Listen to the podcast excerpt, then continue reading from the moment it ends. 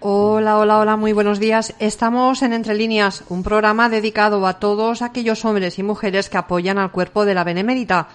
Un programa para todos los opositores que quieran motivarse y conocer algunos de los entresijos de las oposiciones para entrar a la Guardia Civil.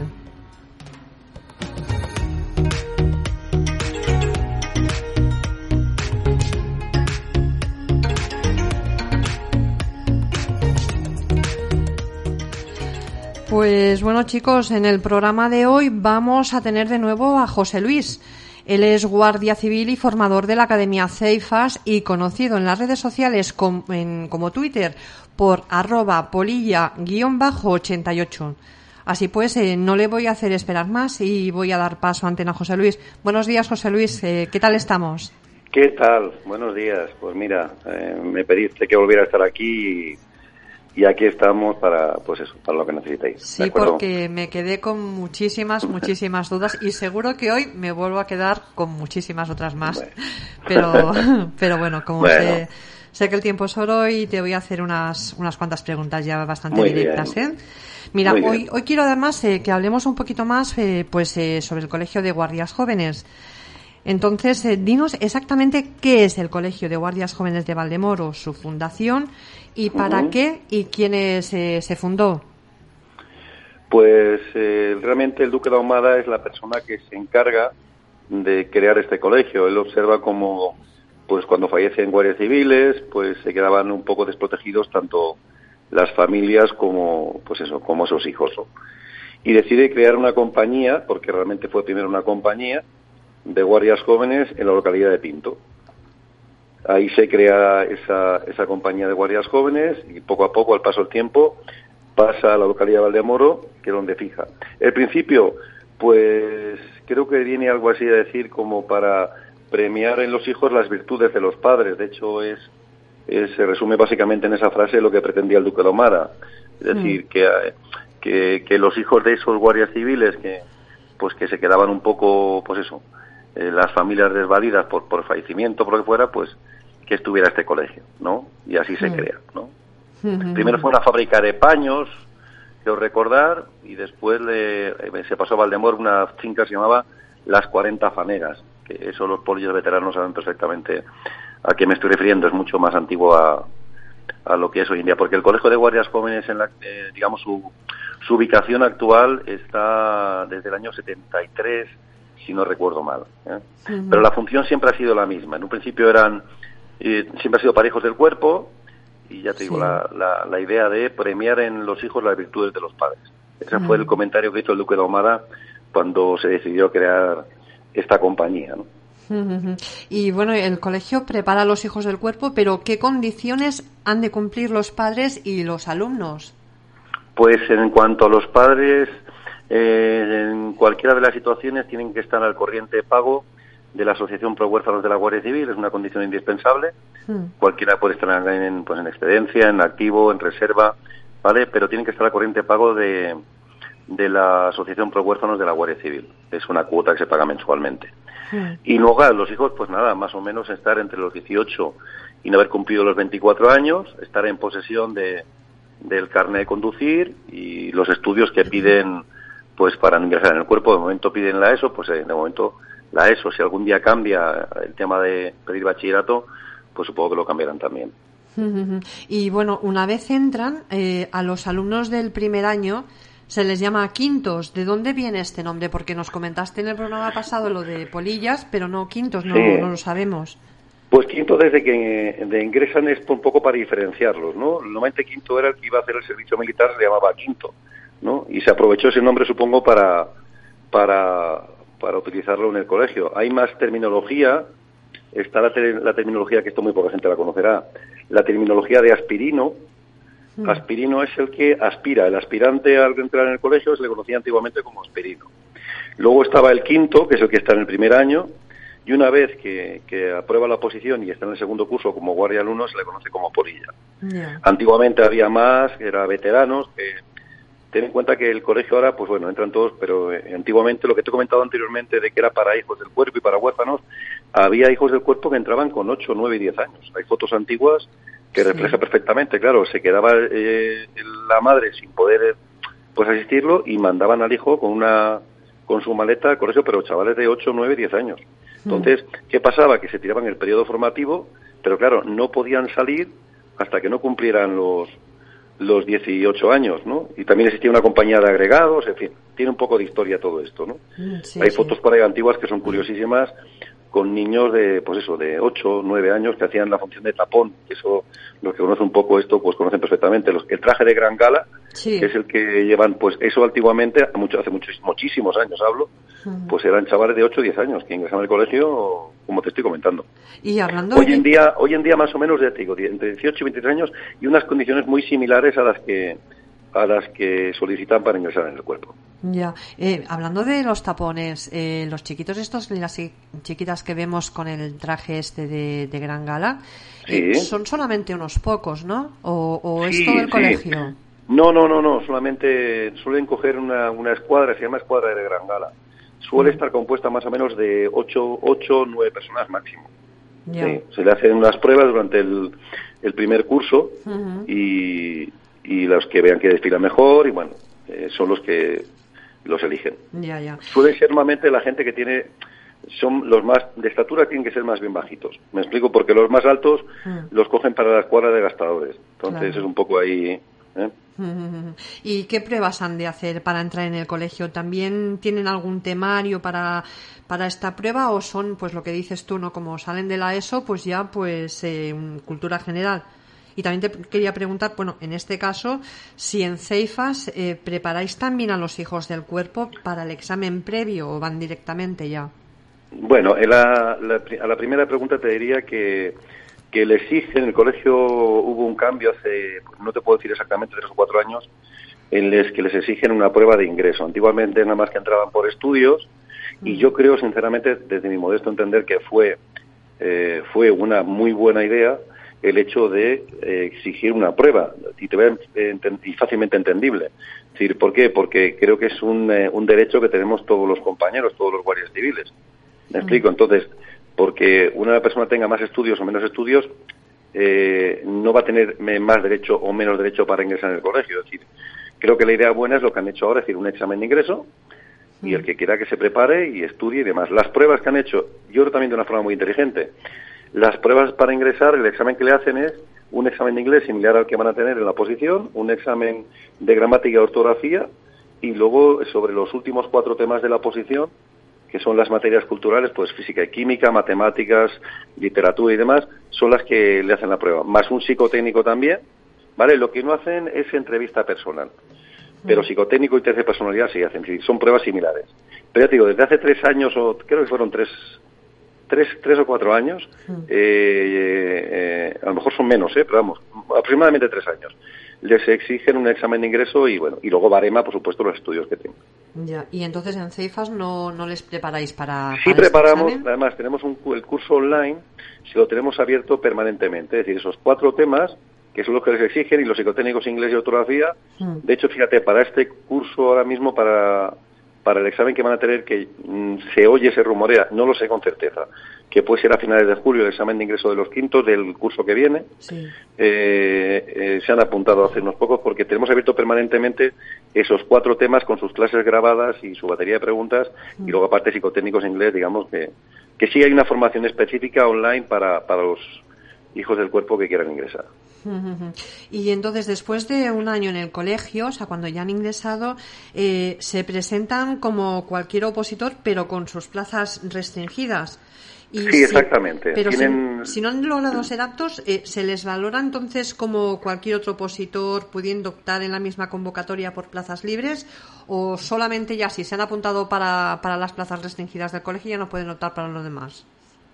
Sí, no, es, es fácil de entender. Mira, tú, eh, una oposición, si tú a una oposición te puedes presentar en cualquiera de sus modalidades. Hmm. Entonces, el alumno del Colegio de Guardias Jóvenes puede estar un año. Es decir, tiene una oportunidad para ingresar. Entre esos 18 o 23 años tú te examinas al colegio, entras en el colegio y tienes una sola oportunidad. Se te reservan 175 plazas. Hmm. Eso sí es cierto, ¿vale? Que es uno de, las, de los beneficios que tenemos los, pues los, que tienen los hijos del cuerpo, ¿no? Y eh, si se examinan, aprueban, pues ingresan. Que no aprueban, esa posición ha finalizado y ya no se puede presentar más a esas plazas restringidas. Digamos que tenía que esperar al año siguiente, ¿de mm. acuerdo? Y presentar, diríamos, la modalidad, modalidad de libre, para que te hagas una idea, más o menos, ¿vale? Pero ya no pueden ir tampoco al colegio, o sea, al año que no, viene. No, no, no. Bueno, al año, ¿qué ha ocurrido? Te explico lo que ha ocurrido. Últimamente, eh, ha habido dos años o tres en que eh, al no cubrirse las plazas o al necesitar el Colegio de Guardias Jóvenes más alumnos, ¿vale? Alumnos de años anteriores que estuvieron en el colegio durante un año, hmm. ¿vale? Y no aprobaron, pero después aprobaron por libre, les permitieron en algún caso solicitándolo por escrito, en vez de ir a hacer el curso de guardia alumno a Baeza, hacerlo en el Colegio de Guardias Jóvenes. Ah, vale, pero yo me refería, por ejemplo, eh, si están de quintos sí. Eh, y si luego se, o sea, si pueden repetir cursos si no lo han hecho bien. No, no, tienen una oportunidad única. Ah. Solamente pueden estar un año en el Colegio de Guardias Jóvenes como alumnos de primero. Vale. Solamente pueden estar un año, solamente un año. Tú tienes un año, hmm. tienes el acceso a esa posición un año y si no apruebas ya tu, tu periplo en el Colegio de Guardia Joven, digamos, como has acabado, que ya te tienes que presentar por libre.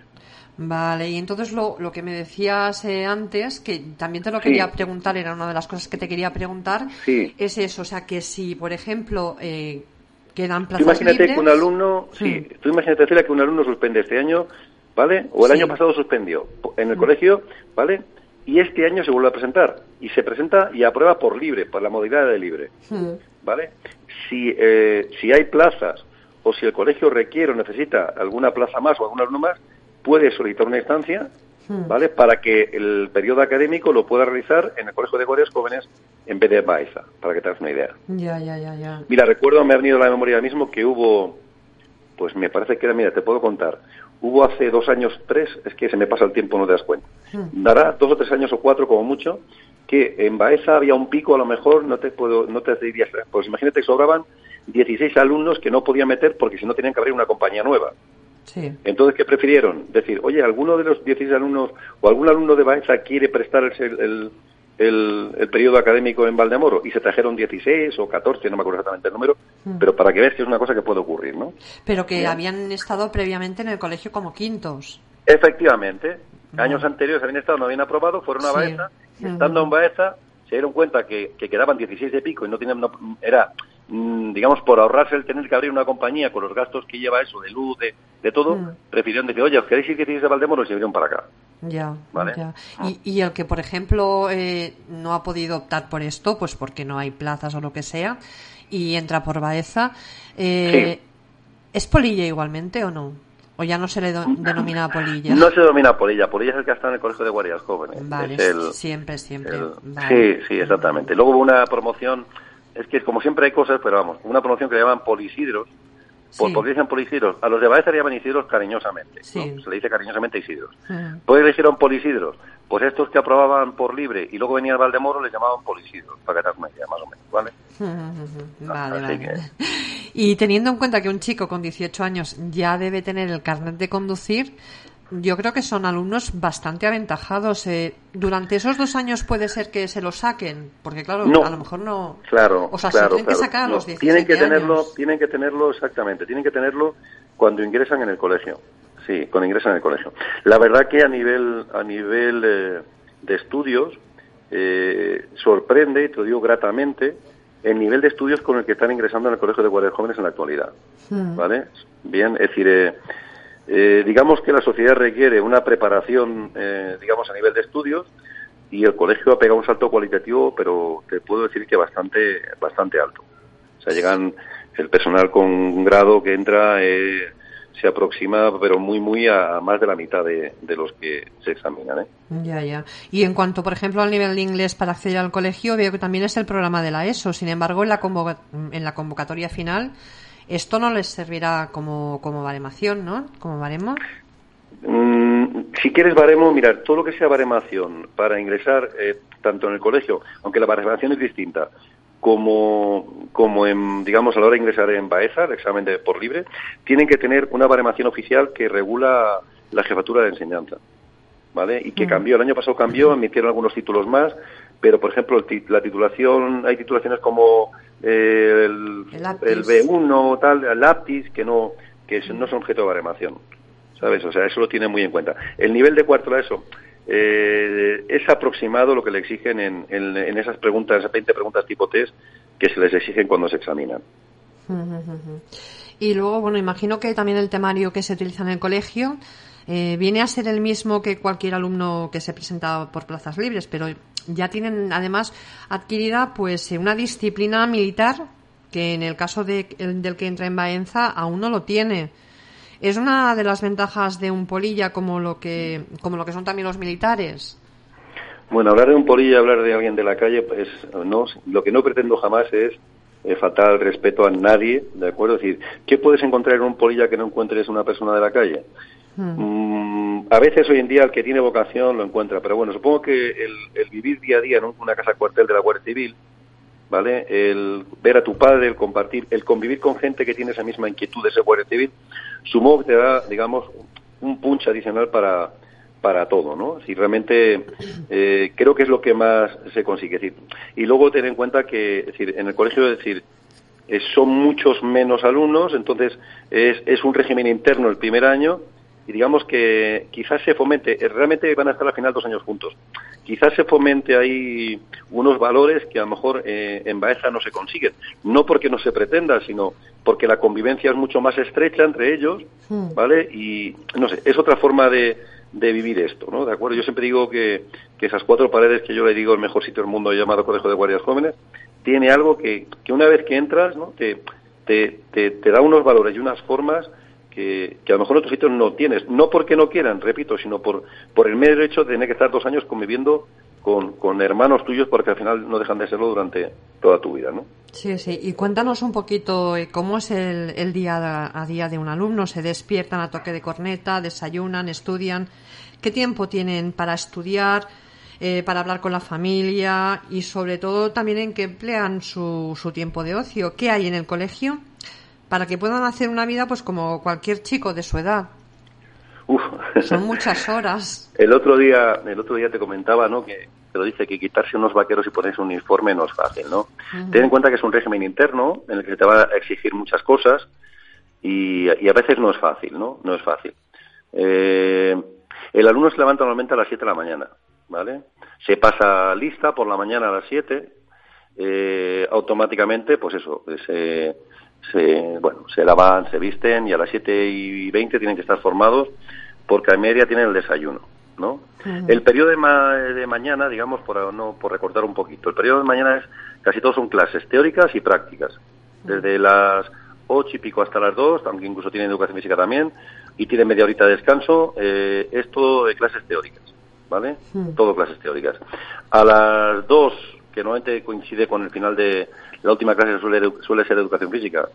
Eh, acaban, tienen duchas, a las dos y media fagina, comen y eh, a las tres y media están otra vez ya en estudio y tienen toda la tarde de estudio, desde las tres y media aproximadamente era cuando yo estaba allí hasta, hasta las nueve menos cuarto. Sí tienen entre medias descansos y un descanso un poquito más largo de pues de una hora, de cinco a siete o de cinco, eso puede variar en función del curso académico pero una horita y media, dos horas si tienen pues para tomar un café, que ahí me preguntas la familia. Sí. Ahí es, bueno, con el tema COVID ha sido un poco complicado, pero ahora sí han, tienen la, una sala de visitas y tienen la posibilidad de, de que los familiares puedan, puedan subir a ver.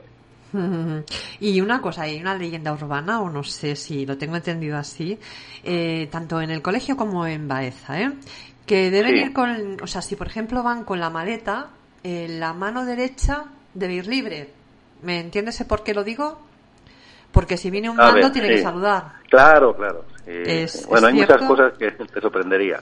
Sí, claro, claro, claro, La mano derecha tiene que estar libre. Y si vas con dos maletas, te paras, saludas y, y coges las maletas y para adelante, ¿no?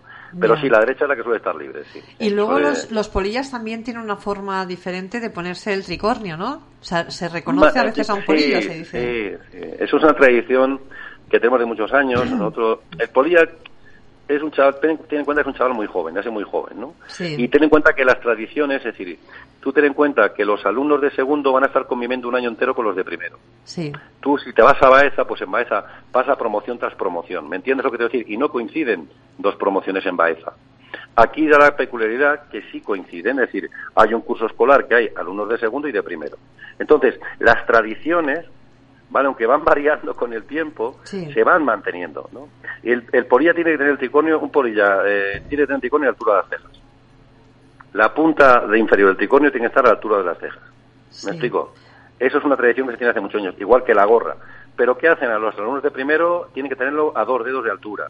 Son tradiciones, pero sí es cierto que el tricornio, ¿vale? La tradición de los polillas año, eh, año tras año es pues que tiene que estar a la altura de las cejas. Ya, ya, ya. Y, bueno, y a colación de lo que me decías también de que, bueno, que coinciden en, en cursos, eh, me ha dicho alguna polilla que, bueno, que los polillas suelen ser en el colegio, pues, eh, los padres de los quintos y hasta que se acostumbran a, la disciplina del, del, colegio. Bueno, siempre, como decían, siempre decían, antiguamente decían que, que cada polilla tiene su quinto, ¿no? O su mesa, ¿no? Hay muchas veces que tener en cuenta que la mesa suele haber siempre un polilla y siete quintos, siete alumnos, cinco galonitas y siete... Y siempre tienes a alguien que acoges, ¿no? Yo cuando estuve en, el, te hablo, fíjate, en el Pleistoceno casi ya. Eh, una cosa que aprendí en el colegio, fíjate, una de las millones de cosas que aprendí en el colegio, era el cuidar a los, a los huérfanos del cuerpo, ¿no? Hoy en día, gracias a Dios, cada día hay menos, pues bueno, porque hay menos atentados y, y bueno. Pero antiguamente había, había pues eso, eh, un 10% de la promoción, eh, ten en cuenta, de, mi promoción a 400, pues a lo mejor había 40 huérfanos, ¿no? Y, siempre eh, y siempre lo llevo a cabo. Después, como profesional estando destinado allí, yo cuando llegaba una promoción nueva a los huérfanos eh, se, se, les llamaba y se les intentaba, pues eso, pues acunar un poco, cuidar un poquito más, porque pues, porque no han tenido una vida igual que de fácil que los demás, ¿no? Y más hace aquellos años. Y en ese colegio aprendí, por ejemplo, que a los huérfanos lo que necesiten. Un huérfano es Dios en el colegio y hay que cuidarlo y hay que cuidarlo no significa que de vez en cuando te que llamar la atención si no va por donde tiene que ir o pero un poco acunarlo, es decir, eh, hay que cuidar a ese equipo. Pues eso hacen hoy en día los alumnos de segundo con los de primero, siempre tienes tu, tu quinto, el de tu pueblo, o el que está en tu camareta, o el que está en la mm. banda contigo, ese tipo de cosas se siguen manteniendo y creo que son buenas. No quiere decir que no se le exija o que no, eh, pero, pero eh, se sigue manteniendo esa tradición de cuidar un poco al alumno de primero. Y sobre todo al principio que, pues que es muy difícil, o sea, no es una cosa fácil, ¿no? Es decir, eh, no es fácil, no.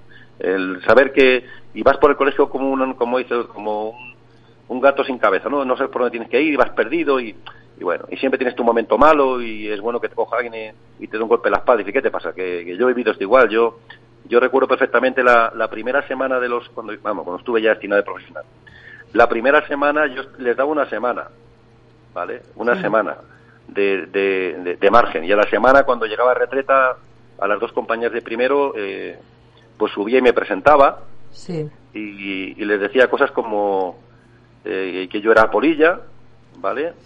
Que si alguien había llorado debajo de la almohada, que yo también lo había hecho, que no se sintiera un bicho raro.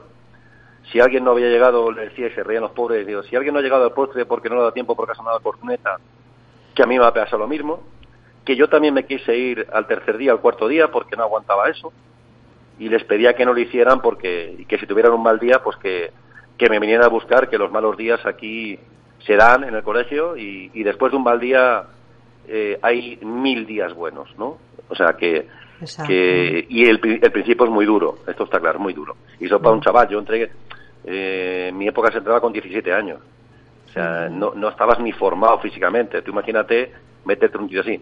Eh, eso hay que cuidarlo, ¿no? Y creo que todavía se cuida. Los polillas, eh, te lo digo por experiencia, siguen intentando, pues, un poco eh, desde el respeto, pues, cuidar un poco esos quintos para que cojan, pues, los valores que tienen que coger y demás, ¿no?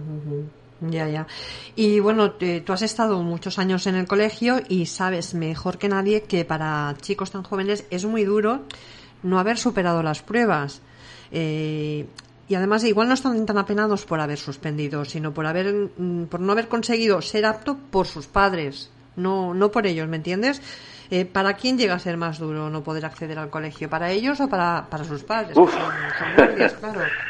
Mira, yo eh, yo lo he pasado muy mal porque, ¿sabes qué pasa? Cuando trabajas en un sitio como el Colegio de Guardias Jóvenes y convives con chavales de 20 años y ves esa ilusión, ves esas ganas, eh, pues el hecho de que no puedan conseguirlo, eh, pues es muy duro, ¿no? Incluso, pues a veces hemos tenido incluso, pues eso, algún problema tipo, pues eso, de psicólogo, de tener que tratar este tema, porque, porque están chupando, mamando Guardia durante un año. Entonces, que llegue el examen de primero y no aprobarlo, pues es un, es un problema, tanto para ellos como para sus familias, ¿no? Yo siempre recuerdo que les decía que si tenía que irse algún día del colegio, que, que fuese porque, pues porque ha habido gente que ha sacado mejor nota que ellos, más inteligentes, con más baremo, ¿vale? Pero que no sea, que no hubiera sido porque no hubieran dado todo, ¿vale? Y si se tenían que ir y por ese motivo, pero lo han dado todo, que se fuesen con la cabeza bien alta y que intentaran seguir luchando por la calle, que a veces ocurre esas cosas, ¿no? Claro. Eh, que no sea porque no han dado todo, ¿no? Muchas veces cuando, y lo sabemos todos en la vida, que cuando nos ofrecen una cosa eh, eh, de una forma más asequible, a veces no la valoras, ¿vale? Yo siempre decía, digo, pensar la gente que está por libre y estarían deseando en tener una plaza como la vuestra. Eso es lo he comentado muchas veces a, a mis queridos quintillos, ¿no? Y, y, es así, entonces, eh, es duro para los padres mucho. O sea, mira, yo uno de los peores días en mi vida en la Guardia Civil, fíjate que son muchos años, ¿eh? fue el día que se examinó mi hija. Y yo iba con la con una garantía de, de, saber quién tienes en casa, de que de que llevaba unas notas, mis condiciones, de que, bueno, pues que iba con unos valores, iba con una baremación, iba con, ¿vale? Yo tenía una seguridad en, en, ella, ¿no? Pero, pero el mal día que pasé no se lo deseo a nadie. Supongo que, que es algo, pues no quiero ni pensar a aquellos padres que, pues que su hijo ha resultado no apto después de un año de colegio, ¿no? Exacto. Eh, es muy duro, es muy duro. Pero yo creo tanto para ellos como, como para los padres. Y los padres tenemos una labor después muy importante, ¿no? Y es la de levantarles, porque después hay un bajón muy fuerte. Cuando alguien no, no resulta apto, pues eh, hay un bajón muy, muy grande. Cuidado, que eso le va a pasar igual a un aspirante que ya preparándose un año, está claro. O sea, vamos a ver que no, que no trato de diferenciar, ¿no? Pero eh, la idea de un alumno de primer curso que está un año chupando Guardia Civil con tu uniforme, con y de un momento, eh, si no apruebas, no eres nadie. Es que a eso me refiero, que han estado en el colegio ya pensando ya que prácticamente lo tienen ya conseguido, ¿no? Yo se lo recordaba todos los días, ¿eh? No sois nadie. No tenéis nada ganado, tenéis una plaza más asequible, nada más.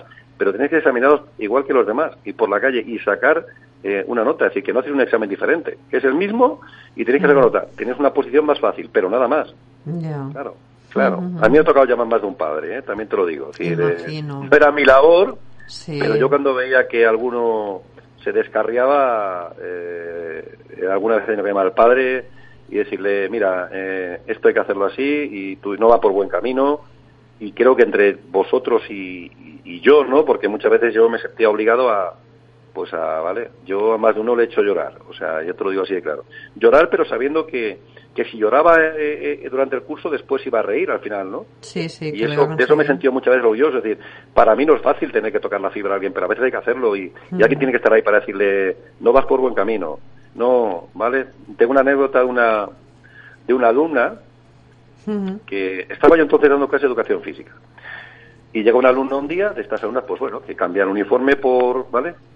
Por la, por el, las vaqueras por uniforme y en educación física y me dice, mire, eh, yo no voy a correr hoy, ya me he cansado. Llevamos toda la semana corriendo. Digo, ah, mira, qué bien. Digo, pues no te preocupes que te vas a sentar ahí y no vas a correr hoy. Y se sentó.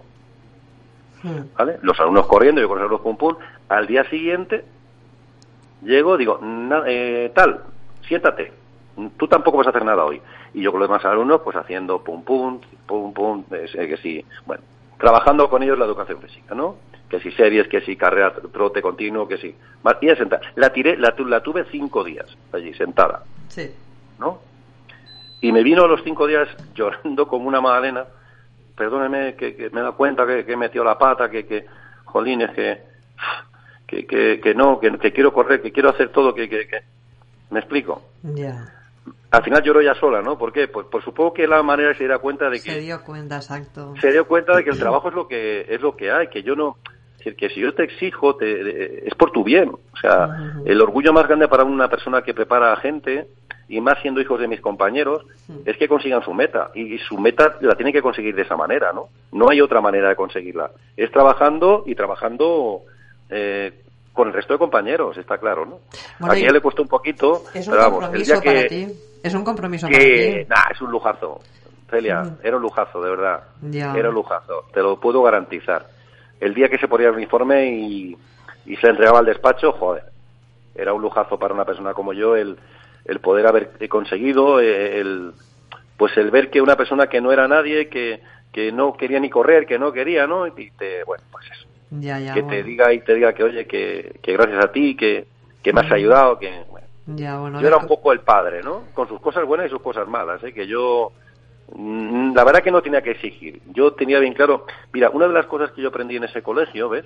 Yo siempre digo que aprendo en el colegio porque todo lo que soy hoy en día lo he aprendido ahí. Yo, ¿sabes una cosa que me molestaba mucho en el colegio? Hmm. Que yo saludara a un mando y no me saludara, y no me respondiera al saludo.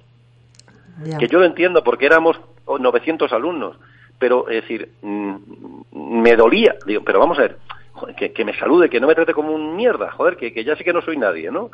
Pero, y yo siempre saludaba aunque me, aunque me tirara 50, 20 minutos andando y saludando a la vez, yo siempre me saludaban y yo respondía al saludo. Bueno, te voy a contar, una, te voy a contar una cosa. Mi padre es militar. Y ¿sabes qué mote tiene? Eh, el chavalito. ¿Por qué? Porque cada vez que pasaba por el cuartel, los chicos, si estaban sentados sin hacer nada, porque estaban en su descanso o lo que fuera, se levantaban para saludarle. Mi padre siempre les saludaba, pero con la otra mano les decía, no, no, chavalito, no, no, chavalito, no, no, chavalito. Quería decir, no te levantes, no hace falta, o sea, vengo por aquí de pasada. Pero sí que eso es verdad que, que siempre, siempre, siempre pues ha saludado a, los subordinados, ¿no? Y yo creo que, como diferencia se tiene que hacer los unos y los otros. Es un orgullo, es un orgullo. Y a veteranos, ¿eh? No hace falta que fueran. Yo les tenía, les tenía obligado, yo por ejemplo, mira, en el colegio yo estaba dando clase, ¿no? Hmm. Imagínate, es una clase con 40 alumnos, ¿no? Y entraba un guardia, un guardia civil, no cabo teniente, ¿no? Pues si el teniente mandas en pie y tal, ¿no? Entraba un guardia civil para lo que fuera, un guardia vestuario, un guardia, lo que fuera, un veterano, ¿no? Hmm. Y yo mandaba en pie a la clase. Claro. En pie, ¿no? Hmm, y me decían, me, me decía, me dijo un día un alumno, eh, pero, pero ¿por qué hace eso si no es, es guardia? ¿No? Y supongo que le di una lección a ese alumno aquel día porque le dije, digo, es un guardia que lleva a lo mejor 30 años de servicio. ¿Tú crees que no se merece que nosotros y yo el primero nos levantemos y nos pongamos de pie cuando entra en clase? Mm, por, supuesto, gracias a, Digo, igual que el resto, ¿no? efectivamente, pues no he aprendido yo de veteranos. Madre mía de vida. Claro, es que gracias a los veteranos se han conseguido muchas cosas buenas también para la Guardia Civil. Entonces y estaban hay que ahí, cuenta. Celia, estaban ahí, que había un mal día y te cogió un veterano. ¿Qué pasa, Quintillo? Me cago en la hostia. Hmm. Que te ve ahí un poco chopolo. ¿Qué tal?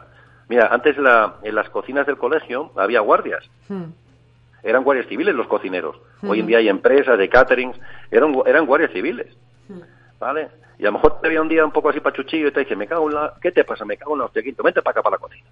Y a lo mejor te preparaba el tío un bocadillo de chorizo, un bocadillo de lo que fuera, jamón, o, y, te hacía el tío más feliz del mundo. Claro. Pero el tío más feliz del mundo. Yo tuve la suerte de, estar de alumno y luego volver ahí destinado. ¿Vale? Sí. Y, claro, yo eso lo tenía bien claro. Decir, vamos a ver, pero ¿cómo no vas a, a, mandar en pie entrando una persona que lleva 30 años de servicio o 30 y pico años? Hmm. Un veterano. Si lo mandas igual a un oficial, con todo el respeto al ser oficial, suboficial o, o quien sea, al guardia, hmm. con 30, vamos, y supongo que esos valores hay que, hay que inculcarlos. Los valores que yo decía que el colegio, eso me lo enseñó el colegio, no me lo enseñó nadie más. ¿eh? Ya. No me lo enseñó nadie más.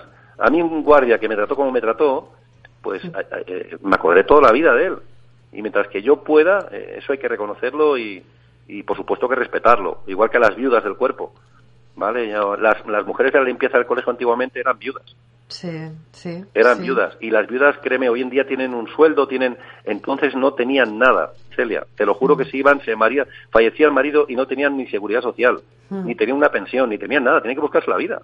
Mm. Y las viudas estaban, como mucho las traían al colegio, pues eso, para limpiar, para, para las compañías, eran todas viudas.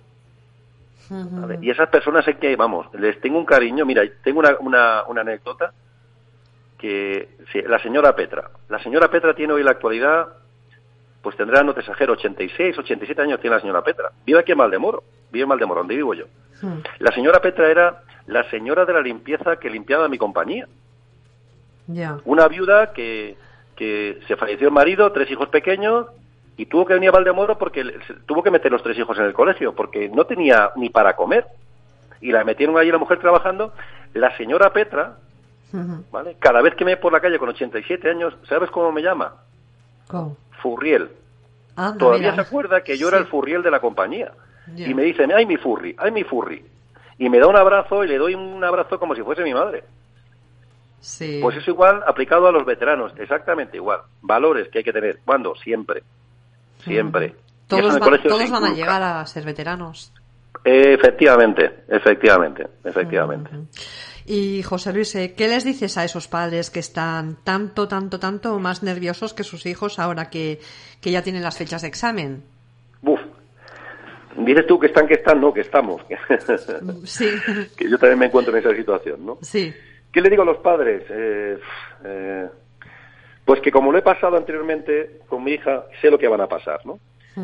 Pues que mucho ánimo, eh, que se sientan orgullosos de, sus hijos.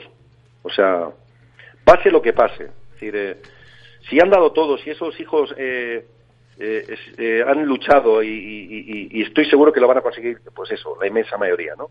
Si no es en el colegio, por libre, pero que se sientan orgullosos, ¿no? Mi total solidaridad con ellos, ¿no? Yo muchas veces por privado hablo con muchas madres en Twitter y con padres y sé lo que pasan y las inquietudes Hmm. No, ah, mira, el otro día me quedé con ganas de contarte, ¿te acuerdas? en, la entrevista anterior, lo del gallego, lo voy a contar lo quería preguntar, sí. porque me acuerdo que pues te, te, voy a, te voy a contar, porque mira, viene a colación a lo que me estás contando ahora mismo. Viene justamente, mira, parecía que tenía que decirlo cuando lo contara. Hmm. Eh, este padre se examinaba a su hijo, ¿vale? Se examina a su hijo para, para, para, no para Quinton, sino para ser guardia. Era, fue alumno mío durante un año, hmm. ¿vale? Y se examinaba. Yo el padre no le conocía de nada. No sabía quién era el padre. Yo al padre no lo había visto en mi vida. Pero escribió un, me, escribió un correo, me decía, Polilla, que estoy hecho una pena, que mi hijo se examina mañana y está nervioso, que va a suspender, me cago en diez, que, que, que, que no sé qué hacer, que, que me voy a volver loco, que tal y que cual. Y yo sin saber quién era, pues le escribí un privado, me escribió por privado y le digo, mira, yo no, eh, el, la oposición, digo, no, ahí no se puede hacer nada, digo, eso es eh, la entrevista, es una cosa muy, ¿vale? Digo, yo lo único que puedo hacer es, si tú quieres, me das tu nombre o me das el de tu hijo, porque yo no sabía ni quién era. Sí. Digo, me lo dices y yo a lo mejor me puedo enterar antes de qué ha hecho el chaval. Digo, echarte un cable no, digo, pues yo te puedo garantizar que el proceso selectivo es, vamos. ¿Y cuál fue tal? Dice, hombre, sí, por favor, mírame tal. Total, que yo, lo único que hice, Celia, fue, cuando acaban las entrevistas, me fui al, al psicólogo, era una psicóloga, y me presenté, digo, mira, soy compañero, Digo, no tienes obligación, te pido esto como favor, si no, me voy por donde he venido y ya está. Digo, has entrevistado a un chaval, simplemente lo que quiero eh, saber si ha aprobado, que me dijo la psicóloga, pero ¿qué es nuestra recomendación? De la mujer después dice que era cachondeo, ¿eh? Mm. Digo, no, por favor, no pretenda, no, no entiendas eso, que entonces me voy ahora mismo de aquí. Digo, mira, te voy a contar lo que ha pasado, esto, esto, esto y esto. Y le conté lo que había pasado, que el padre, el hombre, digo, si me dices, dice, que sí, hombre, que sí. Dice, si el chaval es muy majete, que está apto. ¿Qué hice? Eh, simplemente entrarme un poquito antes de que el chaval había aprobado. Le, había, le he ahorrado cuatro horas de sufrimiento al padre. Sí. Sin saber quién era. Entonces le llamé al padre, le digo, te pido por favor, digo, que no digas nada a nadie, ni a tu hijo. Tu hijo que se aguante como el resto de aspirantes. Hasta que no salga la nota, tú no le cometes nada, ¿no? Y eh, le comenté que había aprobado. Oye, mira que estoy aquí destinado en, la, en la frontera con Gerona, ¿vale? Estaba destinado. Que lo que necesites, joder, que muchas gracias, que detalle. Ahí se quedó la cosa. Celia. Vamos a desfilar con mis alumnos ya, te hablo los, a los años. Vamos a desfilar a, a Coruña. Tú fíjate, estoy diciendo, no estoy hablando de, de Gerona, me voy a desfilar a Coruña. Y estamos en Coruña y me dice un, un teniente de los que de los que estaba allí conmigo. Dice, tengo un conocido ahí, macho, que, que dice que si vamos a Santiago nos preparan ahí una mariscada. Y le digo yo al teniente, digo, ¿y qué problemas hay? dice, joder, pues que no tenemos, digo, que no tenemos que, ni medios ni autobuses. ¿Cómo que no tenemos autobuses? Me fui a los conductores que había ahí que nos habían traído, digo, a ver, un conductor que quiera cenar gratis hoy no puede beber nada. Total, salió uno, yo, me, bueno, salieron allí, vamos, ya imagínate. Total, que vamos allí y fuimos a Santiago, ¿vale? Y llegamos a Santiago, éramos ocho, y la, el capital, la mujer, tenientes, bueno, y yo iba ahí el último, la última mierda era yo allí, como digo yo siempre, ¿no? y le empieza a presentar pues al capitán tal tal, ¿no? Y me presentan, oye, mira, Carlos, este es eh, Salguero y me dice, sí, sí, lo conozco.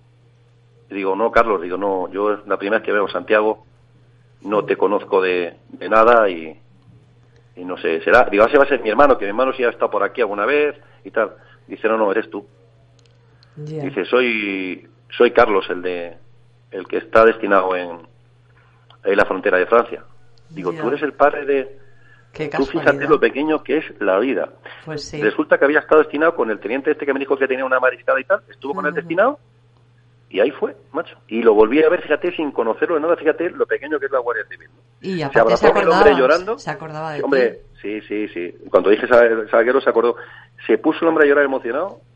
Joder, lo que tú me hiciste, tal, tal, fíjate lo pequeño que es el mundo. Pues que yo fíjate el favor que le hice, Celia, que oye, que yo estaba en un sitio, tengo acceso a que, oye, puede preguntar, pues lo haces con todo el cariño del mundo, respetando, por supuesto, a todos, ¿no? y, pero fíjate lo pequeño que es el mundo, macho. Bueno, pero pues imagino que la intranquilidad.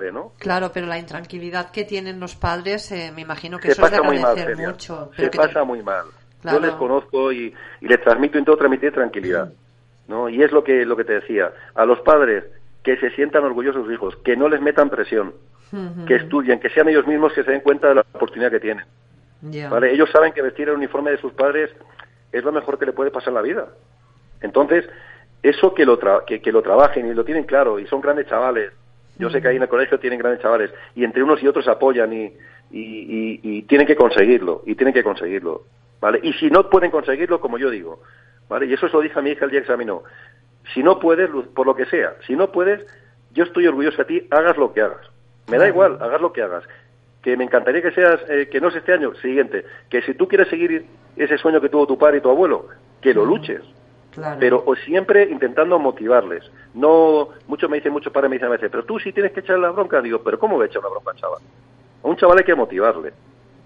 Y sentirse orgulloso de ello, decir que y nosotros como padres es lo que tenemos que hacer, nada más, nada más, porque ellos solos en el colegio ya les inculcan esos valores de, y tienen bien claro que, que una vez que entras en el colegio sabes que lo mejor que puede ser en esta vida es el guardia Y eso los que están en el colegio, los que han estado, saben a qué me estoy refiriendo. Sí, sí, sí, sí. Y, bueno, y ahora otra cosa, y es que a colación del programa pasado, eh, pues bueno, me ha dicho algún opositor que la pregunta que te hice sobre historia de la Virgen del Pilar, que no está en el temario, eh, que solamente les explican que fue Alfonso XIII el que la proclamó oficialmente como patrona. Es deber de la academia explicar el por qué y no solo quién o cómo, no sé, me, he quedado así un poco parada de que me digan que no está en el temario y que como no está en el temario, pues no se estudia. Pues como pienso y, aprendí que las tradiciones hay que mantenerlas y conocerlas, hmm. me voy a encargar personalmente, no puedo tocar yo el temario de la Guardia Civil, faltaría más, pero hmm. sí a través de redes sociales dejar bien claro que, que la Virgen del Pilar es nuestra patrona y que y de dónde viene y quién las inculcaron y que, mira, una cosa que no he dicho nunca, me ha venido a la mente a los aspirantes que vengáis a las pruebas físicas a, Valdemoro, ¿vale? El día adelante, ¿vale? Eh, os pido que hagáis una visita a la capilla del colegio, que es un sitio que, que os va a gustar. Pueden hacerlo libremente, no tienen que pedir permiso. Sí, no tienen que pedir, no, pueden, está siempre abierta. Ah. Está siempre abierta, ¿vale? Oye, la capilla, pum, ¿vale? Que vayan, que no les va a dejar indiferentes. ¿eh? Ya. La que es muy bonita de capilla, pero fuera, ¿no? Pero en Valdemoro, es aquella donde está la avenida Mediterráneo, me parece que se llama. Sí, la han hecho nueva, sí, sí. Es, es, preciosa, es una pasada. Es muy bonita. Es oh. nueva, fíjate que es nueva, pero es muy bonita. Preciosa. Muy bonita. Esa también tienen que ir a verla porque hay mucha gente que no sabe que existe. Sí, sí, pues es muy bonita, ¿eh? También, además, exteriormente es muy bonita. Ya, La hicieron hace mucho tiempo, pero... Ya, ya. Entonces queda dicho, ¿no? Que eh, cuando vayan a hacer las físicas pueden ir sin pedir permiso ni nada a la capilla del, del Nada, preguntar por la capilla y visitarla. Claro que sí, hombre. No creo que le pongan pega, ¿eh? muy bien, muy bien. Oye, perfecto. Y bueno, eh, por cierto, este año, de nuevo el examen, pues eh, se hace en dos días. Eh, ¿Tienes previsto también de nuevo hacer un llamamiento a las redes sociales como hiciste ya anteriormente? Porque recuerdo además que no solo fueron los opositores, sino también academias que, que bueno, que apoyaron ¿no? el, el tema este de que, de que se pidiera. Pues mira, lo movimos bastante, la verdad que sí, mm. ¿vale? Lo vimos bastante. Y fue, eh, bueno, eh, fue realmente, eh, decir, se iba a hacer así. Mm. No sé, este, desconozco porque este año no hay solamente ya un día de examen, no lo sé, ¿vale? Y, pero si hay que hacerlo, pues se hará y ya está, y se intentará. Voy a intentar a ver si a través de asociaciones, hmm. pues eh, se puede conseguir. No hay, no hay, es que no entiendo por qué, eh, lo hablamos el otro día, ¿no? Supongo que es lo que le falta a la oposición para, para ser perfecta. Es, es lo que le falta, es que no le puede faltar otra cosa más, de verdad. Y no sé, no sé qué ha pasado, no sé qué ha pasado, ni he preguntado, y tampoco tienen por qué darme explicaciones, ¿no? Ni mucho menos, por favor, pero, pero no sé qué ha pasado porque yo era, estaba expectante, digo, a ver si este año con un poquito de suerte tenemos un solo día.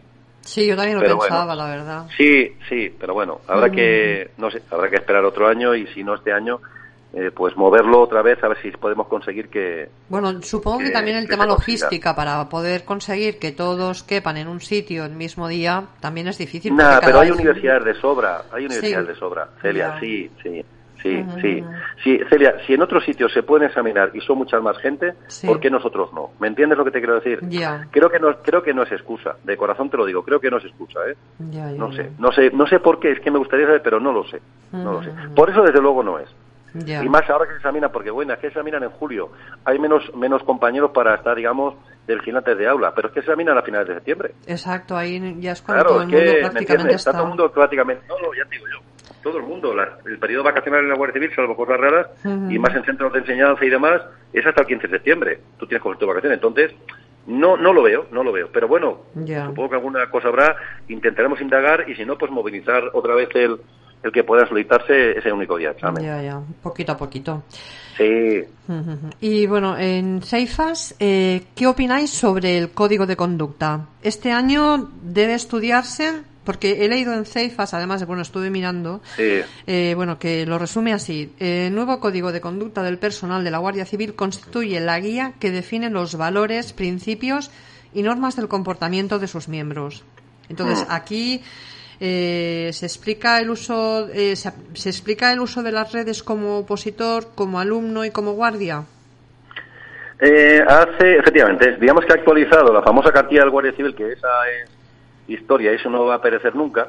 Hmm. Eh, lo que han hecho es, digamos, actualizarlo un poco a nuestra idea. Así es,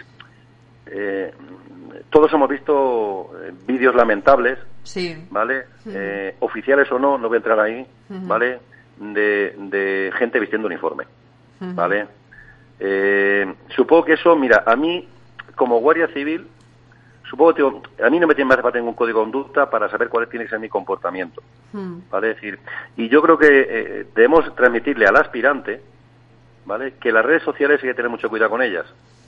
Fijaros, sin vestir uniforme, porque el día mañana eh, lo van a vestir, ¿no? O van a pretender, ¿vale? conseguirlo. Mucho cuidado, de verdad, de corazón, mucho cuidado. Eh, y este nuevo código de conducta de personal de Guardia Civil, hay una cosa que no has dicho y es que en teoría tiene que ser objeto de estudio para, para los exámenes de ingreso. El tema es que no ha salido ninguna nota de, la Jefatura de Enseñanza, no sé si se ha recurrido este código de conducta o lo que sea, pero figura cuando se publicó de que debe formar parte de, pues eso, de, de, las posibles preguntas de examen que podemos tener. Lo que pasa es que al no verlo publicado la Jefatura de Enseñanza, entiendo que este año no se va a llevar a cabo todavía, por lo que sea, que repito que desconozco. Pero de cara a un futuro va a haber que con ese código de conducta, una vez que entre en vigor, que supongo ha sido por lo que no ha entrado todavía, eh, va a tener que ser eh, introducido en, en, los temarios de, ingreso. ¿eh? ¿Vale? Y, hablando de esto que me decías de las redes sociales y tal, bueno, yo le pregunté a Juan Luis de CDB y también quiero saber tu opinión, ¿vale? ¿Crees que un opositor, el que es opositor, debe vigilar lo que dice en las redes sociales, en páginas policiales? Eh, jefatura, por ejemplo, se fijan estas cosas a la hora de la entrevista y entiendo que bueno que no tampoco van a ir a por todos porque ni los conocen ni nada. Eh, pero algunos, pues por sus comentarios, suelen destacar en ciertas páginas. Sí, supongo que cada uno sabe lo que hace, lo que deja de hacer, en, ¿no? Eh, supongo que mientras que no vistas un informe y, hmm. y demás, ¿vale? Pues supongo que la libertad de expresión está ahí, siempre que no digas cosas que, ¿vale? Mira, más que un control por parte de nadie, hmm. yo creo que es una educación que tenemos que tener y un respeto al uniforme que llevas. De verdad, hmm. de corazón te lo digo. Es decir, eh, a, los que queremos esto de verdad, a los que hablamos de vocación, a los que queremos, ¿vale? Supongo que jamás, jamás diríamos algo eh, eh, en redes sociales o en ningún sitio, en la calle, sintiendo los guardias civiles. O, y eso sé que a veces pues últimamente, pues en algún caso se le está yendo de las manos a más de uno. Hmm. Eh, tenemos un servicio de asuntos internos de la Guardia Civil y funciona bien. No sé si hasta este punto este tipo de cosas las, las, controlan o las llevan a, colación. ¿Sabes lo que te quiero decir? O están pendientes de ellas. Hmm. pero entiendo que debería ser así cuando ya se va de madre, como en algún caso hemos visto. Ya, ya, ya, ya. Y bueno, otra cosa, yo quería decir que te conozco ya hace algunos años y siempre, pero siempre, siempre, siempre eh, te habré visto de mejor o de peor humor, pero desde luego, y hoy también lo estás demostrando, eres de las personas que mejor habla de jefatura de enseñanza. Eres mm, una persona que dice lo que piensa, de hecho lo estás diciendo, que si ves alguna cosa mejorar la dices, pero que siempre destacas la labor tan ingrata que a veces eh, pueden tener, ¿no? Y eso para ti es un valor añadido que, que los pongas, pero si cabe más aún para jefatura, si te lee, si te lee, que supongo que sí, porque nadie habla nunca de ese esfuerzo que hacen antes, durante y después del proceso selectivo, porque me acuerdo que, o sea, cuando hacen los exámenes, a los dos, tres días ya prácticamente tienen las plantillas hechas. Y tú siempre te he visto que hablas y hablas y hablas y hablas y siempre los, bueno, los, los tienes arriba en un pedestal y eso es de agradecer.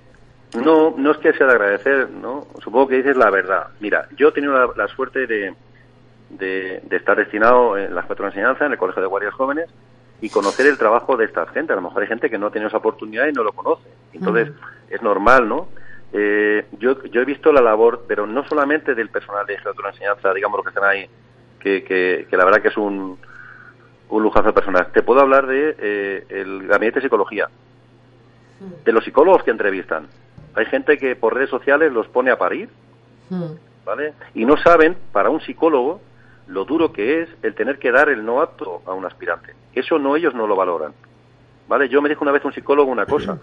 Dice, me dijo, mira, no todo el mundo puede ser guardia civil, pero la dureza para los que entrevistamos, ¿vale? De tener que decir a una persona que no puede ser guardia civil, no es fácil. No es fácil. Que, em, que a veces pensamos, yo entiendo, desde la ira, desde el rencor que me han suspendido, ¿no? Porque supongo que la prueba de la entrevista no depende de ti, ¿no? Tú sabes que los mil metros dependen, o los dos mil metros dependen de ti, los 60 metros, pero claro, eh, hay una prueba que no depende de ti, que es la entrevista. yo sé cómo trabajar, sé eh, que no es fácil para ellos, sé las horas que echan. Eh, y eso yo sé que a veces no se valora. La Jefatura de Enseñanza hace una labor, pero de verdad, es que estamos muy mal acostumbrados.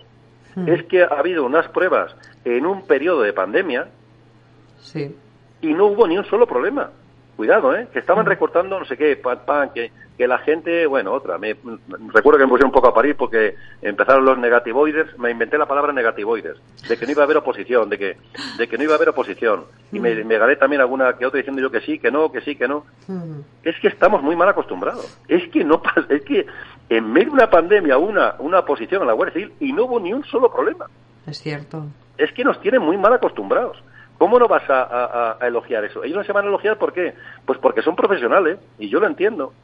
El, gabinete médico, ¿vale? El tribunal médico, yo he trabajado con ellos en alguna ocasión, ¿vale? Y es que, de verdad, el trato que tienen con los chavales, eh, eh, cómo, cómo se preocupan por ellos, cómo le hablan, cómo le dan el no apto.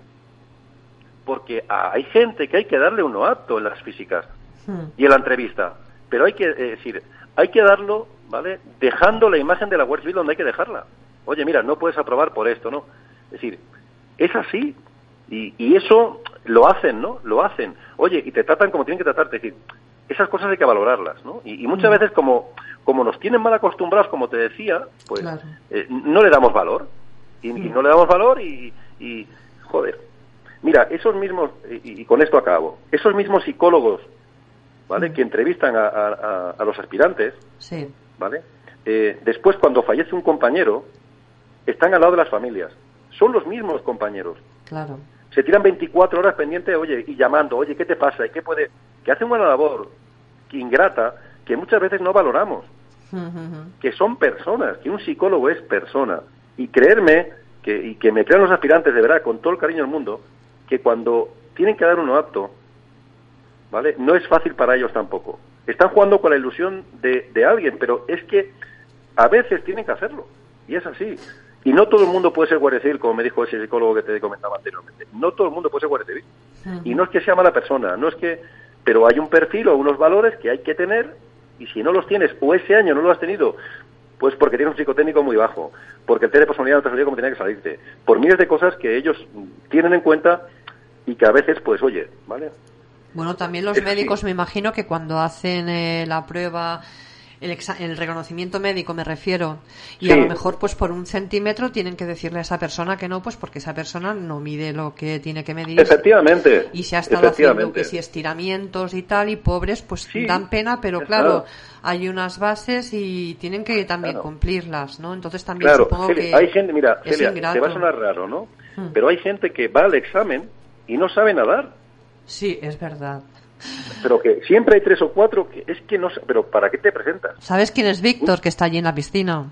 Que es un, sí, también entrevistamos aquí en el programa y nos lo comentó. A los, pues, a los GEAS he trabajado con ellos en alguna historia más de una vez y son, los conozco a todos ellos. Sí, sí, pues nos lo comentó, dice, lo que parece increíble, dice, una prueba que, que en principio es eh, que tienes que ir unos cuantos días a, nadar también, o sea, no puedes claro. y venir aquí y que te tengamos que sacar, ¿no? Celia, y que algunos bien, eh, me recuerdo de las últimas que yo eh, vi, un chaval de Canarias, se había gastado un pastón. tú fíjate, el vuelo, el avión, el hotel. Sí. Digo, pero ¿cómo vienes aquí si no sabes nadar, chaval? No, hombre, a ver si podía tal. Digo, madre mía, mi vida. En fin. Pero es que, no sé, yo creo que un opositor, cuando quieres opositar para la Guardia Civil o para policía o para cualquier sitio, no hace falta que, mm. que sean de policías, ¿no?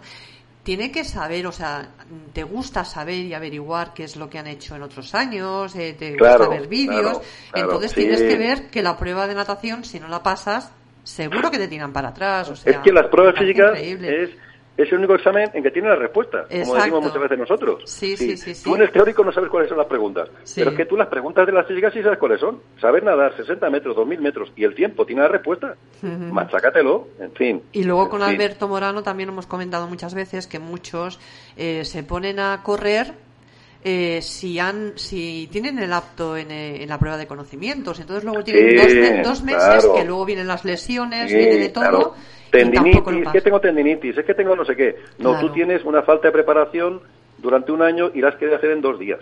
Claro. Exacto, sí, Puede haber una lesión, ¿eh? decir, vamos a ver. Hay un porcentaje mínimo. Yo he tenido auténticos atletas en las físicas que se han roto en los 60 metros, ¿no?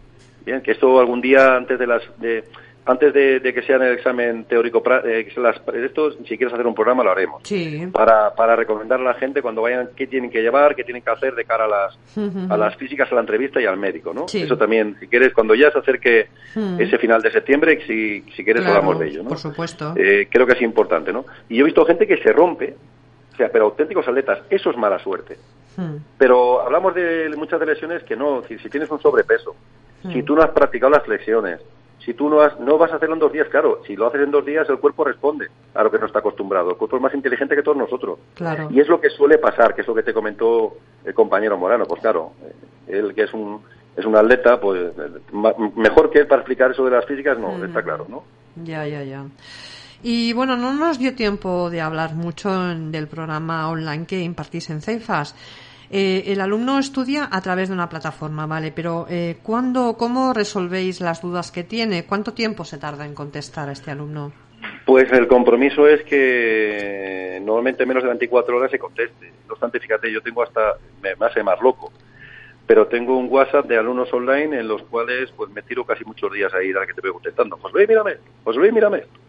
Y andamos. No tienen queja, creo que no hay queja de, en ese aspecto y, y, la verdad que el alumno se debe decir, muchas veces piensas, eh, hombre, es que el tener ahí una, ¿no? una formación online que está la clase grabada, que tal, mm, la verdad, fíjate lo que, y eso es lo comento muchas veces a los alumnos, ¿no? ¿Sabes qué pasa? Que cuando, si una clase está bien dada, hmm. las dudas son pocas. No sé si me entiendes lo que te quiero decir, ¿no? A mí me preocuparía que hubiera muchas dudas, ¿no? Pero fíjate, créeme, que yo puedo tener eh, al cabo del día a lo mejor dos o tres preguntas o tres dudas, no hay más. Y fíjate que hay alumnos, ¿no? Quizá es más importante, cuidado que lo es, ¿eh? que tenemos ahí, mira, ahí estoy hablando con una, no voy a decir el nombre, ahí por la tarde una alumna. mira, José Luis, no te importa que una tutoría, que quiero hablar contigo, que me pasa esto. Automáticamente la llamé, estuvimos hablando, si me está escuchando seguro que sabe, dirá, ah, pues sí, era yo. Bueno, pues para eso estamos, ¿no? Pero mm, partimos de una base, vamos a intentar que el alumno tenga las menos dudas posibles. Que surgen, que es normal, automáticamente se contesta y el compromiso es que en menos de 24 horas ¿vale? Eh, pues se le conteste y, ya está, y nada más. Y si hay que llamarle por teléfono a una tutoría, pero vamos, me imagino que esto lo hace CEIPAS y lo hace el resto de academias, o sea que no, es, no es ninguna novedad, ¿eh? Ya. ¿Y tenéis previsto que un alumno que está estudiando de forma presencial eh, no pueda continuar por lo que sea, por trabajo, por, por no sé, tema familiar, y que quiera seguir estudiando pero de forma online, ¿puede seguir estando al día a partir del temario que dejó? Sí, por supuesto. Mira, eh, ¿sabes qué está pasando ahora este, este mes? Hmm. Pues que muchos de los que tenemos algunos alumnos eh, tienen el tema este de, de, a ver si me sale el nombre, que están las piscinas, los socorristas de piscina, que ahora empiezan ah. en verano a trabajar. Y muchos de ellos se cambian de, mira, durante estos meses de verano, hmm. de pásame de presencial online, y pasan online exactamente igual. Y como el temario, es decir, lo llevamos tanto ley como presencial al mismo nivel, pues no tiene ningún problema, no tiene ningún problema. Ya, ya. Y José Luis, dime qué, qué nivel de implicación tiene CEIFAS con sus alumnos. Eh, a veces no solamente es dar las clases. No, no, es lo de menos. Yo creo que las clases lo da cualquiera. Exacto. Vale. Supongo que a un alumno hay que hay que meterle en vena eh, lo que es la Guardia Civil, porque lo desconocen. Eh, que no se han equivocado de profesión, eso me lo dijo a mí un aspirante hace muchos años, que que el hombre no pudo ser guardia y me dijo estas palabras que muchas veces yo el primer día de clase se lo, se lo recuerdo a los, a los alumnos cuando, cuando empiezo a trabajar con ellos, ¿no? Me dijo, una, se había presentado diez veces y no pudo entrar en la Guardia Civil. Hmm. Y me dijo el día que, que la última vez que suspendió me vino a ver y me dijo estas palabras que yo me gusta transmitirlas y aprovecho ahora, mira, que, sale el tema para deciroslo a todos los que nos están escuchando, ¿no? Diez años intentó presentarse, se, se presentó, suspendió, ¿vale? Y me dijo, José Luis, he intentado eh, ser eh, guardia civil durante 10 años, se me pasó la rodilla, se me pasó la edad y no voy a poder serlo. Pero tengo una, no tengo una cosa muy clara, ¿no? Que no me he equivocado de profesión. Pues eso es lo que quiero que los aspirantes, lo que intento transmitir yo es que un aspirante a la Guardia Civil que sepa que no se ha equivocado de profesión, que va a luchar por ser lo más grande que algo que alguien puede ser en la vida y si tienen ese sueño, pues que, que, pues que lo hagan, ¿no? Y eso no está en un temario, eso no está en un tomo, eso no está en legislación, eso está en transmitir lo que a ti te han transmitido hace muchos años, ¿no? Y en eso yo sí me encargo y, personalmente de, de, que ese alumno se lo lleve, ¿no? Se lo lleve. Mm. Porque al final realmente cuando estás dando clases para preparar guardias civiles mm. y cuando estás dando, eh, intentando dar valores, estás intentando hacer más grande si cabe a lo que más quieres en esta vida, ¿no? Que es ese cuerpo de gente grande llamado de la Guardia Civil, ¿no? Sí. ¿Y qué piensas eh, ahora de las academias eh, que pagas una cantidad considerable al principio y después, pues bueno, están como ausentes o las que incluso eh, no tiene ni un temario, que lo hacen a través de un campus virtual sin libros ni nada? Te lo digo, ¿sabes por qué? Pues porque hace dos años conocí a un chiquito que pagó, eh, es de Cataluña. No hay muchas academias allí y entonces pagó 1.600 euros por un campus virtual. No tenía libros y además, eh, si no se presentaba a ciertas clases, ya perdía todo el curso y tenía que volver a empezar. Te lo digo porque eso me lo ha dicho. Sí, sí. Yo no voy a decir públicamente a esa academia, la conozco además. Ah, sí. Ah, y cuando me preguntan, sí, sí, sí. No voy a decir nombres, ni a pero me preguntan, por supuesto, que, por privado sí que lo digo, ni se les ocurra, ah, ¿vale? sé perfectamente quién es y está identificada y vuelvo a decirte lo que te dije en su día, ¿no? El respeto hacia un aspirante está por, por encima de cualquier academia, incluso de la mía, ¿no? Mira, eh, este mundo de las academias, ahora han aflorado muchas academias, ¿vale? Es un negocio, no deja de ser un negocio, y es un negocio al que se van subiendo gente, ¿vale? Es un negocio en el que se va subiendo gente y en el que no todo el mundo vale en el que todo no todo el mundo vale. Yo jamás, y lo tengo prohibido, cobrar un alumno, por ejemplo, eh, algo, es decir, eh, una cuantía grande para aguantarlo, para sostenerlo. Nosotros en nuestra academia pagan, un alumno paga mes a mes. ¿Por qué? Pues porque a lo mejor no, no cumplimos sus expectativas. Claro. Me refiero a mi academia, no cumplo sus expectativas. Eh, a, una persona le puede ir bien la academia CEIPAS, a otro le puede ir a ocupación feal, a otro CDB o a, otra, ¿vale? Hmm. No puedo tener atado a una persona. Yo al aspirante lo que sí le recomiendo es que no se apunte a una academia en el que le pida un pastón de golpe, porque no sabe dónde se mete. Y, si se cansa, no es un problema de la academia, y si se cansa de estudiar. ¿Y si le sale un trabajo y, y que le da, y, entiéndeme, o si no le gusta una vez que está dentro. Sí, sí. Eso sí se lo pedía a los aspirantes, que no se metan en academias, por favor, que les piden una burrada al principio. Más de una mensualidad yo no pago. Y que no lo pagan ellos, que se lo pido por favor, que tengan mucho cuidado. Y que sean muy selectivos, que tengan mucho cuidado con las publicidades. ¿Vale? Porque mucha gente ofrece cosas que luego no son. De verdad. Pero es que 1.600 euros y sin libro, y yo lo veo una barbaridad, o sea... Y, concretamente en algún caso más. Sí, pero te garantizaban el aprobado en tres años, pero te sí, bueno, conozco el tema. Claro, y te venden la moto, y te venden la moto, y te venden la moto. Ya, ya. Pero luego aparte, mm. pues eso, que las vueltas que da la vida, que puedes tener cualquier cosa, o sea, te has quedado sin trabajo y ya no puedes. Celia, una lesión. Sí. Te quedas en paro. Mm. ¿Me entiendes? Me miras de cosas. Que, muchas veces la vida nos manda, estamos aquí, al día siguiente estamos en otro sitio. Entonces, Exacto. yo lo que me decir, a un aspirante, y creo que es buen momento para decirlo, no os metéis en ninguna academia que os piden para empezar una burrada. No, no negativo. No que te garantizo tú, usted no me garantiza nada. ¿Vale? Mucho cuidado, sobre todo aspirantes, mucho cuidado, ¿vale? Y, voy a decir otra cosa más, ¿vale? Que seáis vosotros los que eh, mm, conozcáis la academia, ¿vale? Que hay muchas, muchas no habrá, pero algunas academias, y no quiero decir nombres otra vez, que lo que hacen es sembrar las redes sociales de aspirantes que vendan a esa academia para qué? Pues para obtener eh, aspirantes. No, yo estoy aquí muy bien, y a lo mejor no ha estado. Me explico lo que quiero decir, que tengan mucho cuidado con eso, que sean ellos mismos, que sean personas de confianza quienes recomienden una academia a otra. Y que pregunten, a, que pregunten a opositores. Y que pregunten a opositores y pregunten a academias. Y que si tienen que ir un día a la academia, pues, pues que vayan y que, y que comprueben en físico. Y, cuidado, ¿eh? Que a veces que te pueden hablar bien de la academia CEIFAS una persona y ir otra persona y no cumple sus expectativas. Que eso puede ocurrir, Celia. Entonces, oye, ¿cómo? ¿Ya estás atado durante un año? Mm. No, por favor, no. No todas las academias le venimos bien a todo tipo de aspirante. Ya. Claro. ¿Vale? Y mucho cuidado con las que surgen ahora, que hay de todo, ¿vale? Que hay de todo, de verdad que hay de todo. Que han visto un negocio y como es un negocio, John, da igual las clases que dé, da igual, no, se nota y eso se ve. Exacto. yo sé que el aspirante es inteligente y una academia de ese tipo puede aguantar un año, dos, si tiene mucha publicidad tres, pero al final van a ir a su sitio. Sí, ¿vale? Porque al final lo que decíamos lo de siempre, lo importante que es. Yo te lo iba a comentar. temario, las clases, el profesorado, el que sean profesionales, el que no te lean, ¿vale? Que yo lea, yo, que yo lea la, la, ley de protección civil o lea el Tratado de Funcionamiento de la Unión Europea y diga, el artículo 1 dice, el artículo 2 dice, ¿qué me estás contando?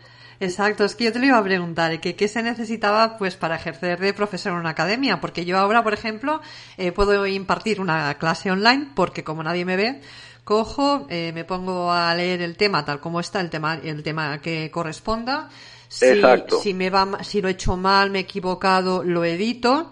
Y entonces ya soy una formadora, porque ahora se, se habla mucho de la palabra formadora. Eh, ¿qué, pasa con esto? O sea, ¿cómo se come? pues eso es lo que está ocurriendo, por desgracia, en algún caso. Ya. ¿Vale? En algún caso, pues que tenemos, ¿vale? Es decir, eh, lo que pasa es que, hombre, yo quiero pensar que duran poco, ¿no? Porque si tú mm. una, un aspirante le engañas un año, no dos. ¿Vale? Un aspirante requiere no una lectura de, una ley, sino mm. el conocimiento de la misma. El explicarle, yo el otro día te decía alusión a un artículo, ¿no? Que espero que alguna aspirante lo, lo entienda, ¿no? Si yo puedo leer un artículo, pero si yo no le explico el artículo a una aspirante y le digo, esto es importante, esto, eh, mm. y esto quiero que entienda de esta manera, y pues entonces no vamos a ningún sitio. Para leer, me lo estudio yo. Exacto, exacto.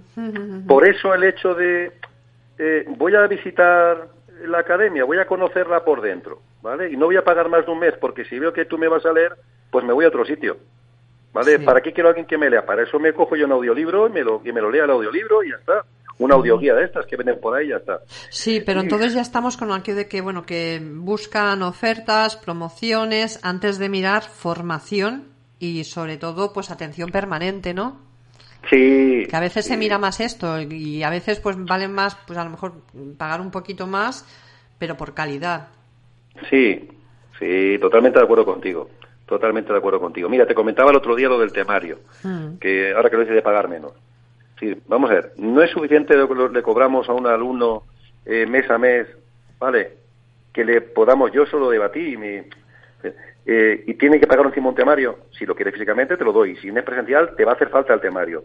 Pero a ti online, trabajando cero online, tú mm. puedes cargarte el temario online y trabajar como trabajas la clase y el temario al lado.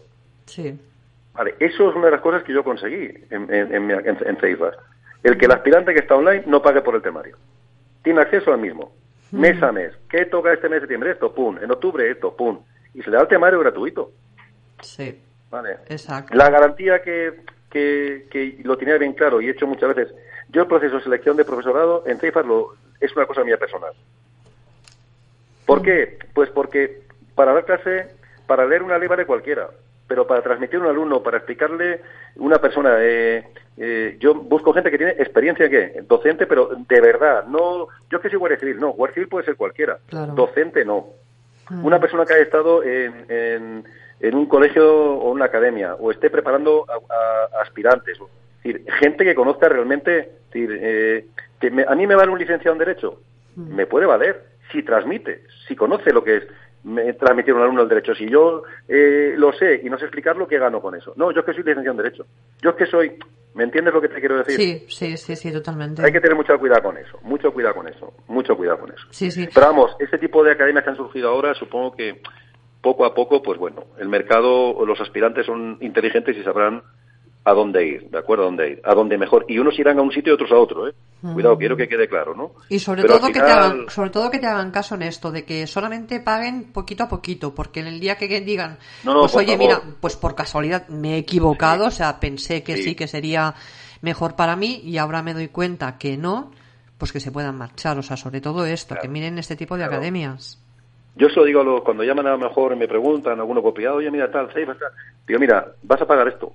¿Pero no se paga matrícula? Digo, no, no se paga matrícula. Digo, eh, ya, digo, ¿y vas a pagar un mes? Y si no me gusta, digo, pues te vas. Digo, ya intentaré yo, hmm. o a lo mejor es concienciarte más tú como responsable de la academia, que para que un alumno no se vaya, hmm. porque basta que lo tengas enganchado un mes para, me, entiendes lo que te digo? Para decir, bueno, ya ha pagado. Ya. Ya intentaré dar lo mejor de mí para que ese alumno hmm. esté ahí y es lo que pasa, gracias a Dios, desde hace 20 años, y el año que viene sea él el que me recomiende a su hermano, a su primo, a un vecino, a... eso es lo que nos está pasando. A nosotros, por ejemplo, en Ceifas, ¿no? Que llevamos 20 años trabajando y gracias a Dios, pues, lo que decíamos otro día, la mejor publicidad. No engaño a un aspirante, le doy lo mejor que tengo, que a veces a lo mejor para uno pues lo mejor y a otros no, ¿vale? Pero al final los resultados están ahí y bueno, y luego aparte también, también es el alumno el que tiene que estudiar, que muchas veces también, como no han aprobado, entonces la culpa es de la academia y no suya. ¿Te acuerdas la frase, Celia, que tú la conocerás igual que yo, lo de he aprobado, me han suspendido? ¿Te acuerdas de eso? Sí, Pues eso. Lo dije la semana pasada, el 70% de, de, de un aprobado es del aspirante. Claro. El 30% pues es de la academia, ¿vale? Ahí es donde tiene que estar la academia, pero el 70% eres tú. Tú puedes tener la mejor academia. Y una academia puede tener este año unos resultados espectaculares. Y el año que viene, con los mismos, los mismos métodos, no es solo los mismos resultados. ¿De quién es la culpa? ¿De la academia? Pues a lo mejor no, y es más de él el aspirante que ha tenido, el alumno que ha tenido, ¿no? Eso también hay que valorarlo. Un alumno tiene que sentirse arropado. Eso es fundamental. Y a partir de ahí, eh, su labor es fundamental. El 70% es él. A partir de ahí, pues bueno, a ver hasta dónde se llega, ¿no? Bien, yo siempre digo lo de siempre, cabeza alta, era otro lo que tenía, pues perfecto. Exacto. Pues eh, José Luis, para finalizar el programa, eh, recuerdo que hablamos la semana pasada, de, bueno, el anterior programa, que en Ceifas ibais a hacer una jornada de puertas abiertas para que los alumnos, eh, pues bueno, puedan ver esto, ¿no? ¿Cómo funcionáis? ¿Sabes aproximadamente ya para qué fechas eh, lo tenéis previsto o no todavía? Mira, lo quiero hacer para empezar el curso que viene. Hemos hablado para el curso del curso del comienzo del curso que viene, abrir la plataforma y que los alumnos puedan estar unos días ahí trabajando y viendo cómo cómo, cómo trabajamos y que vean la plataforma y ya está, sin compromiso ninguno. Eh, esa es la idea, ¿de acuerdo? Esa es la idea que tenemos. Sí vamos a hacer ahora en el mes de julio porque créeme es porque lo han demandado y eso te lo puedo jurar que yo es que no dice me lo, me lo he pensado y todo. Sí vamos a hacer un curso intensivo para para los alumnos eh, de idioma, de psicotécnicos y de ortografía y gramática. ¿Vale? Que lo anunciaré yo un poquito más adelante, pero vamos, sin compromiso, el que esté interesado, el que necesite un empuje en psicotécnicos, inglés, eh, ortografía y gramática, que no se lo piensen. No va a ser una cosa, no va a ser eh, cara, va a durar hasta el final del examen, y va, va a durar el mes de julio, el mes de agosto y el mes de septiembre, y se trata un poco de, créeme, y va a sonar un poco pedante, ¿no? Pero se trata más de echar un cable al aspirante que, que un tema económico por parte de la academia.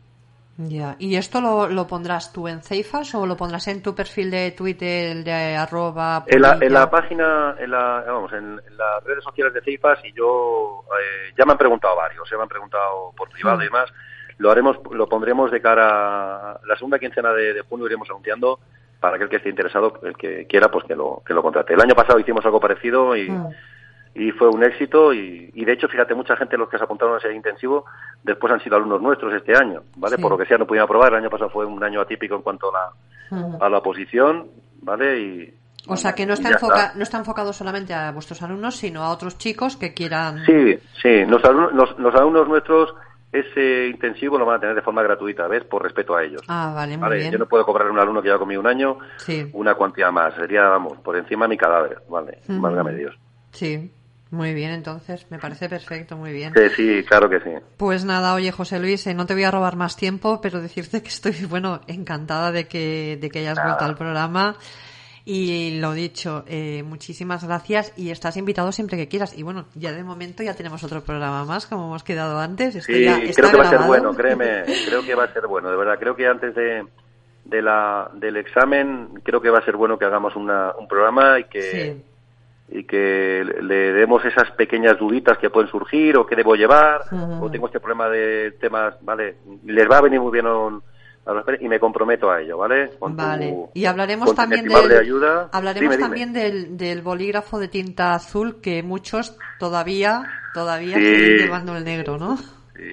Sí, y las bolsas, y las bolsas. ¿De qué tamaño son las bolsas que debo llevar? Sí, algunos me mandaban fotos de bolsas de Mercadona, no te lo pierdas. Sí, sí, es verdad. Y la de congelados. ¿Algún día, algún día hablaremos de las anécdotas del Twitter y de las cosas que me preguntan que algunos me harían. Muy bien.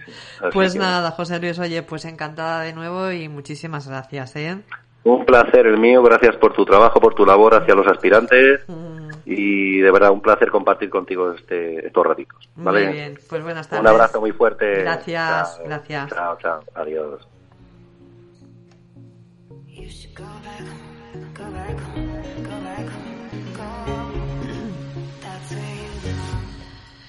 Pues eh, nada, opositores, eh, hasta aquí hemos llegado y recordad que siempre podéis escucharnos en cualquier horario a través de la plataforma iBox, en donde tenemos colgados cada programa que emitimos y, por supuesto, en nuestras redes sociales de Instagram, Twitter y Facebook.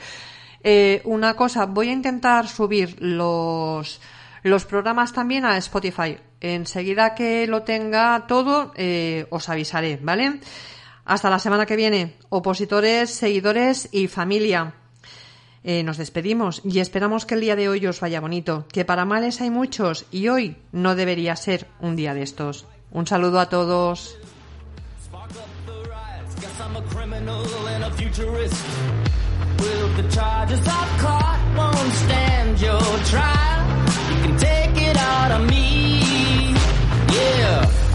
to the devil. Got him by the throat cause I refuse. Yeah, I won't take my last breath in denial. You can't take it from me.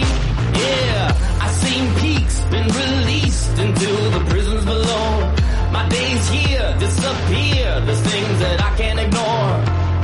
The sweetest release might take a while. So take me out and stop.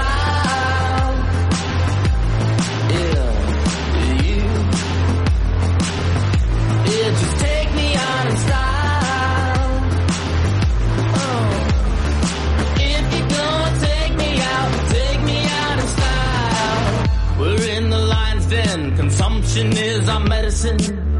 So I'm high again. You can say I'm a true American.